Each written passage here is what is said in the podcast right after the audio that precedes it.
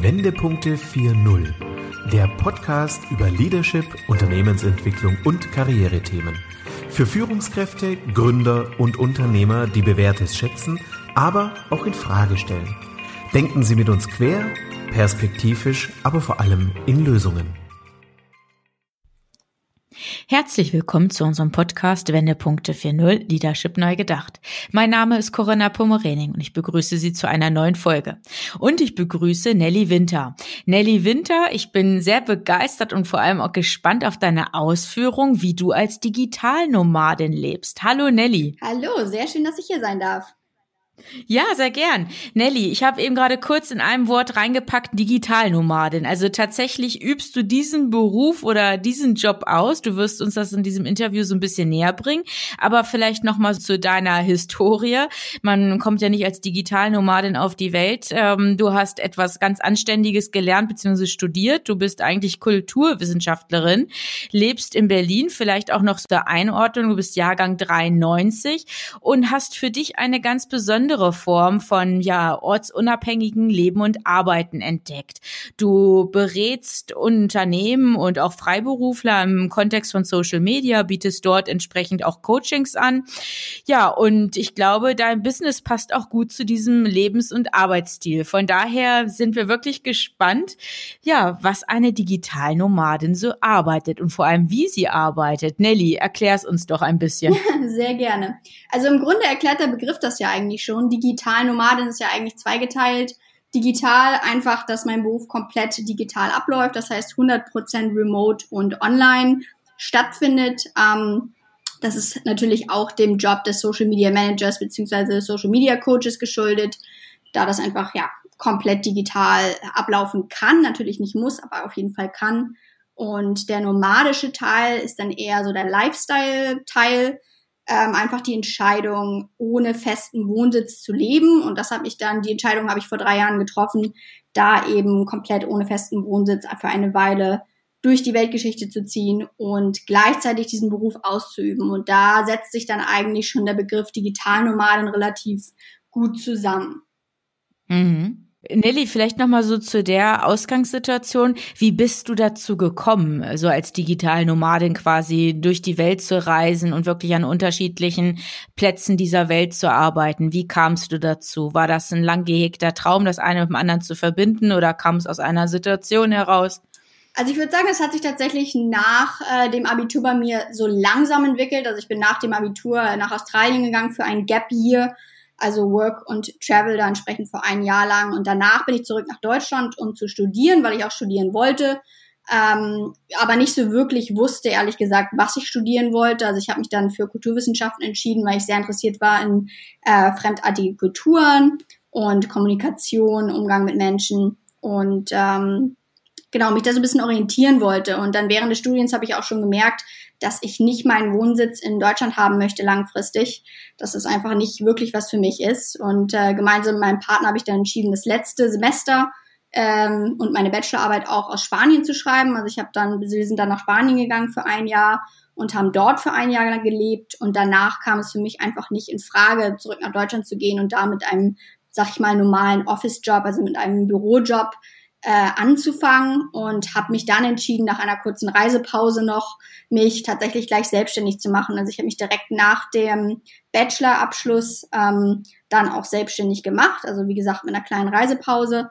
Ähm, als Social Media Managerin hatte in meinem Studium schon einen Marketing-Schwerpunkt drin, aber grundsätzlich war das natürlich nicht mein Hauptkernfach. Äh, hatte aber auch BWL im Minor drin, was mir natürlich äh, im Nachhinein auf jeden Fall geholfen hat, weil es die ganze Unternehmerseite, sein eigenes Unternehmen führen, da sind das natürlich wichtige Kenntnisse. Das wusste ich damals noch nicht, aber im Nachhinein hat mir das auf jeden Fall sehr viel weitergeholfen. Hm. Und hattest du denn schon konkrete Vorstellungen, als du dann, ich sag jetzt mal ganz salopp, losgezogen bist, dass du x Jahre jetzt unterwegs sein wirst als digitale Nomadin oder hat sich dann wirklich auch vielleicht so ein Stück für Stück dann auch ergeben oder hat es sich entwickelt? Äh, also auf keinen Fall hätte ich gedacht, dass es zu drei Jahren kommt. Also ich hätte gedacht, vielleicht ein Jahr, dass wir da so ein bisschen durch die Weltgeschichte ziehen. Im Endeffekt hat es, glaube ich, auch sehr viel mit einem Partner zusammengehangen. Ähm, der Reisefotograf ist. Das heißt, er ist sowieso ähm, von Natur aus sehr viel unterwegs für seinen Job und ist auch schon seit mittlerweile, glaube ich, zehn Jahren ohne festen Wohnsitz gewesen, mit der Ausnahme ähm, von Spanien eben, wo wir gelebt haben. Und ähm, hat mich dann auch so ein bisschen mitgezogen, natürlich auch mitgerissen, in dieses Reisefieber reingepackt. Und da wollte ich natürlich dann auch unbedingt was machen, was ortsunabhängig ist. Habe auch mehr und mehr für mich gemerkt, dass es einfach, dass ich das liebe, diese Freiheit zu haben, von überall arbeiten zu können. Natürlich mhm. ähm, hängt, da, hängt damit auch so ein paar Herausforderungen zusammen, da können wir gerne auch später noch drauf eingehen. Aber ähm, habe dann einfach innerhalb des ersten Jahres gemerkt, okay, der Lebensstil und das Arbeiten, die Arbeitsweise ist total was für mich. Jetzt muss ich nur irgendwie versuchen, damit auch Geld zu verdienen. Also so bin ich da irgendwie reingerutscht und dann wurden aus einem Jahr äh, drei Jahre, genau, jetzt sind wir heute hier. Mhm. Ja, Nelly, wie würdest du denn beschreiben oder wie würdest du die Vorteile, wirklich auch die Chancen, die dieses Nomadentum oder das digitale Nomadentum auch mit sich bringen, ähm, wie würdest du da das entsprechend formulieren? Wie hast du davon profitiert? Was waren so die Vorteile? Ja, also einmal natürlich die Ortsunabhängigkeit an sich, dass man einfach dieses Freiheitsgefühl, ich glaube, das ist auch ganz stark in meiner Generation drin, nicht an einen Ort gebunden zu sein, die Möglichkeit allein schon zu haben, überall hingehen zu können, ob man es jetzt nun tut oder nicht, ist schon mal sehr befreiend. Ähm, dann kommt natürlich noch dazu, dass man sich irgendwo das Wetter aussuchen kann. Also bei mir war es auch schon immer so, dass ich ein absolutes Sonnenkind war und so ja im Norden aufgewachsen bin, aber mit diesen grauen kurzen Tagen noch nie so gut konnte. Und wir dann entsprechend das immer so gelegt haben, dass wir dann im Winter tatsächlich auf der Südhälfte waren. Ähm, und ja, das ist natürlich ein Riesenvorteil für alle, die jetzt nicht unbedingt äh, die großen Winterfans sind, dass man da quasi dann der Sonne so ein bisschen hinterherreisen kann. Ähm, ja, dann kommt natürlich noch dazu, dass man unglaublich viele Leute trifft, unglaublich viel lernt über die unterschiedlichen Kulturen und ähm, generell als digitale Nomaden ähm, ist man ja nicht unbedingt dauerhaft unterwegs. Also das war bei uns auch nicht so, dass wir irgendwie alle zwei Tage an einem neuen Ort waren, sondern eher so, dass wir dann mal Monate an einem Ort waren und dann halt weitergezogen sind. Und da lernt man dann natürlich schon die Kulturen besser kennen, als wenn man irgendwie im Urlaub ist. Mhm. Ähm, das heißt, man entwickelt da so ein, ja, eine kleine, findet sich in so eine kleine Nachbarschaft rein, lernt den, den lokalen Supermarkt kennen und solche Sachen. Und das ist natürlich noch ein ganz anderer Einstieg in eine Kultur oder in ein Land, als man jetzt als Tourist hat. Mhm. Ja glaube ich. Und Nelly, wenn wir vielleicht über die zweite Seite der Medaille sprechen, vielleicht etwas Negatives oder Kritisches oder es ist auch eben gerade schon angesprochen, es gab bestimmte Herausforderungen, die der Job oder das Reisen, das unabhängige, ortsunabhängige Arbeiten auch mit sich gebracht hat. Was war das? Ja, also zum einen war es, äh, glaube ich, auf der beruflichen Seite einfach die Tatsache, dass ich direkt nach dem Studium angefangen habe mit der Selbstständigkeit. Ich wusste darüber noch relativ wenig.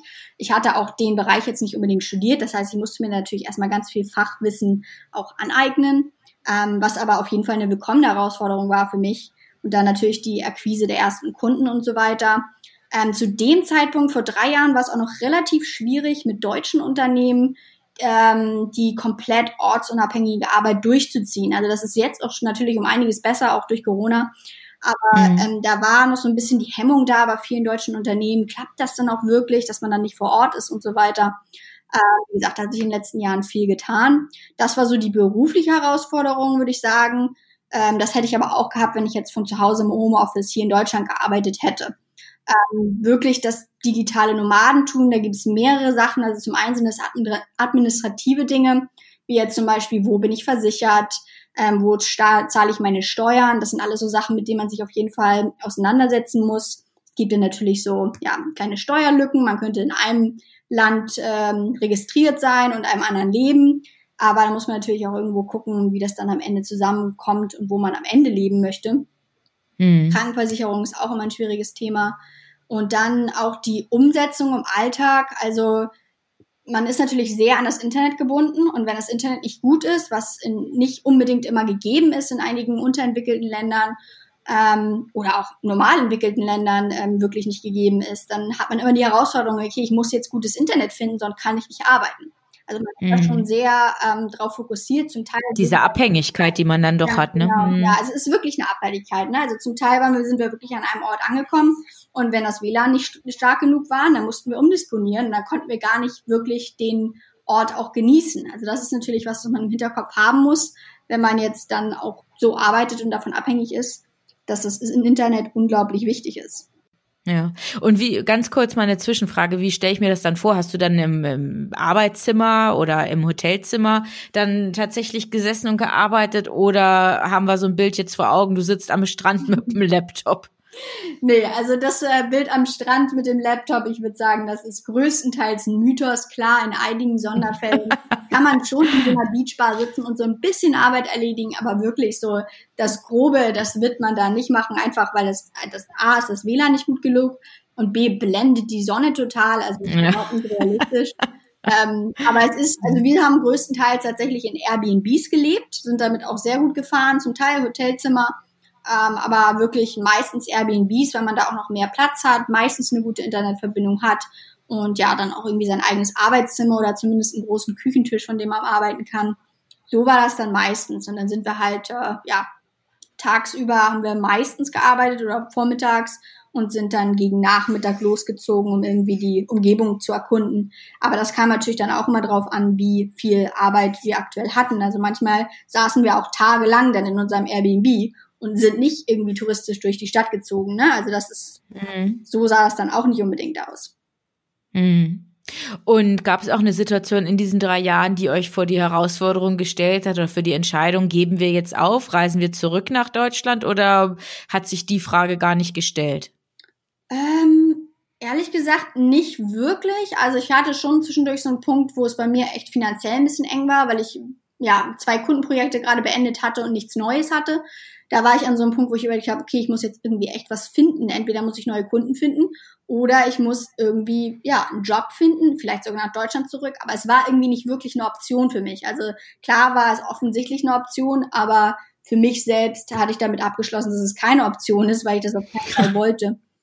Ähm, das heißt, es wäre eine Option gewesen, aber war es halt in dem Fall nicht. Also es war jetzt nicht wirklich ähm, so ein Moment da, bis ja Corona kam.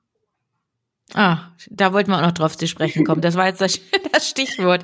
Wie hat denn die Corona-Pandemie euer digitales Nomadentum beeinflusst? Wie hattet ihr darunter dann auch vielleicht ein Stück weit zu leiden oder wie wurdet ihr eingeschränkt? Ja, also die digitale Seite hat es gar nicht eingeschränkt. Die hat es eigentlich noch bestärkt. Äh, mein mhm. Business läuft so gut wie nie. Aber ähm, wir mussten halt damals, als es dann losging, damals sag ich schon, also im März ging es los. Ich glaube, das war der 12. März oder so. Es war oder der 13. Das war der Freitag der 13. Und wir waren gerade ja. in Prag. Und dann hieß es irgendwie innerhalb von zwei Stunden, dass Prag äh, bzw. Tschechien die Grenzen zumacht. Das heißt, wir mussten irgendwie innerhalb von äh, ja, zwei Stunden unsere Koffer packen und irgendwie mit dem letzten Zug über die Grenze fahren. Sind dann natürlich auch impulsiv nach Deutschland zurückgegangen, weil das einfach, ja, da wohnt meine Familie.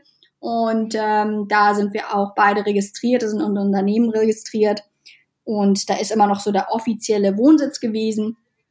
Deshalb sind wir natürlich erstmal ja, nach Deutschland gegangen und sind dann tatsächlich auch da geblieben. Also seit März sind wir komplett hier in Deutschland, nicht immer an einem Ort gewesen, sind äh, zwischendurch in Hamburg gewesen bei meiner Familie und jetzt dann nach Berlin gezogen, werden jetzt Anfang des nächsten Jahres wieder nach Hamburg ziehen ähm, was alles relativ kurzfristige ähm, Mietverträge noch sind soweit. Aber es ist schon so das erste Mal, dass sich das ein bisschen mehr nach Sesshaftigkeit anfühlt, einfach aus den gegebenen Umständen.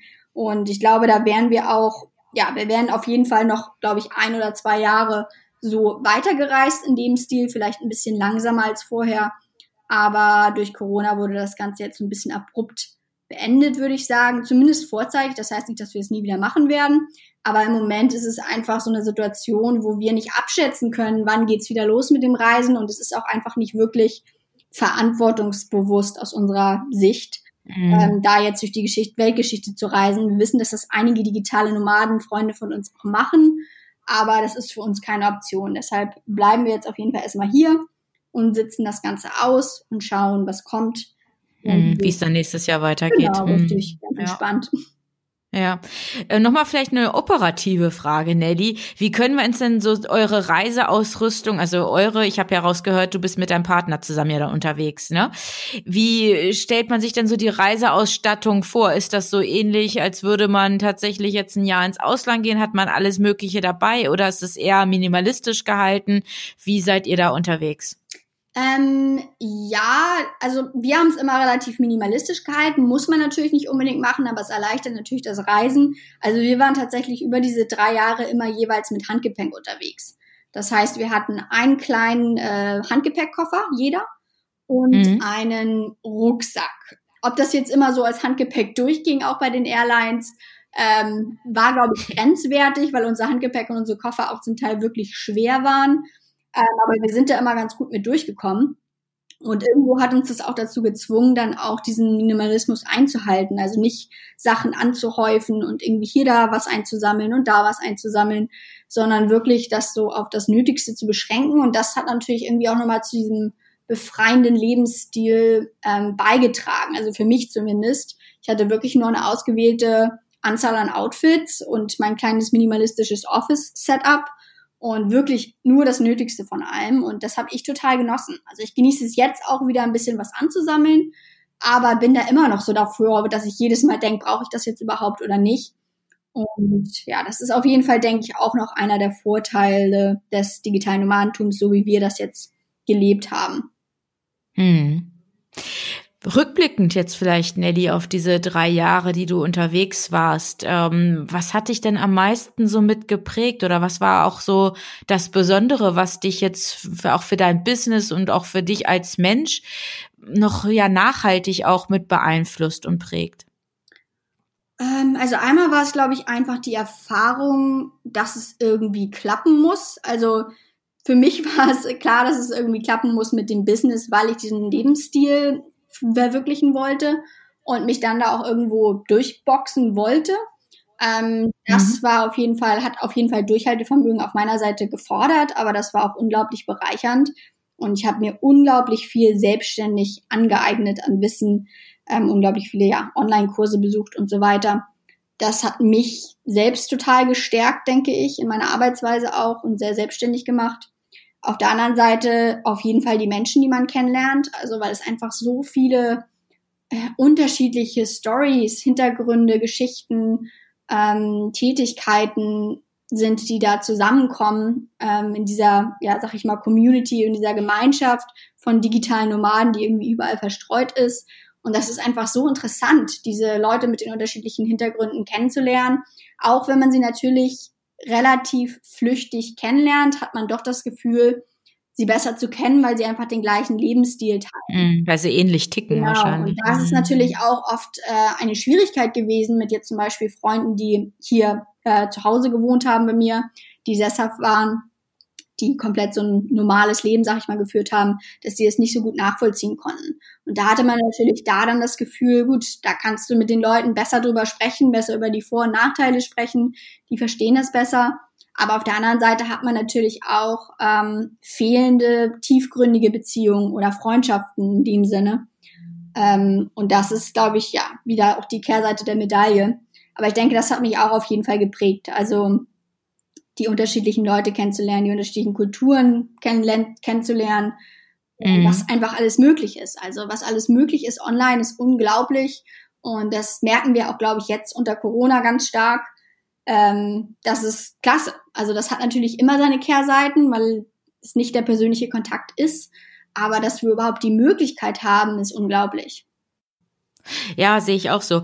Und ähm, Nelly, vielleicht auch noch mal so jetzt gefragt. Ich weiß, du arbeitest jetzt auch natürlich im Homeoffice und Corona lässt ja bei vielen auch derzeit ein anderes Arbeiten im regulären Office gar nicht zu. Aber wäre es theoretisch für dich eine Option, vielleicht 2022 in einem ganz normalen, stinknormalen Büro zu arbeiten?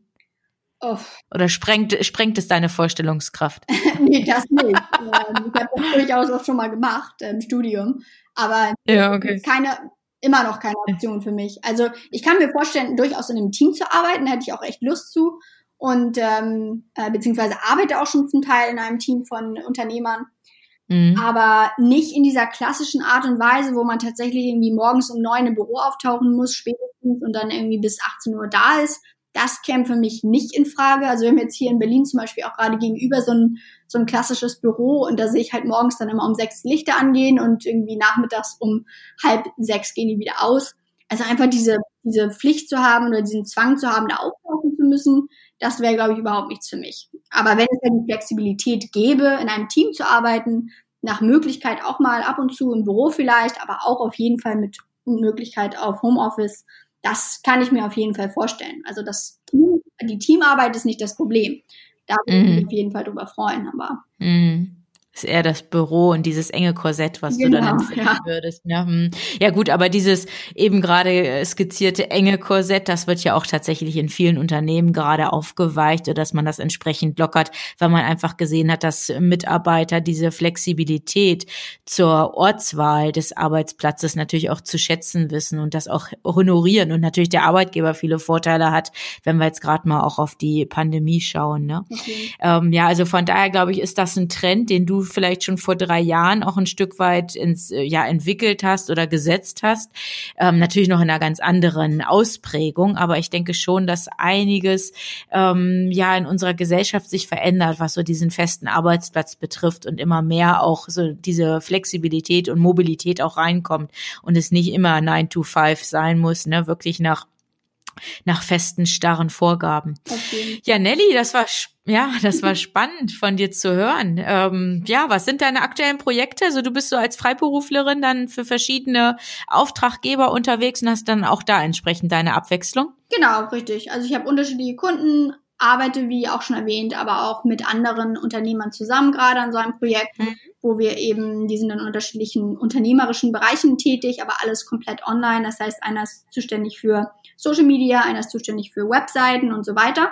Und da haben wir jetzt so ein kleines Projekt im Moment auf die Beine gestellt, wie wir zusammen eben Unternehmen auch helfen können und so ein bisschen in die Richtung, ja, Digitalschulung gehen können. Wie können Unternehmen wirklich das Ganze, ja, die Tools, die Marketingstrategien, alles bestmöglich für sich nutzen, jetzt auch gerade unter dem Aspekt Corona.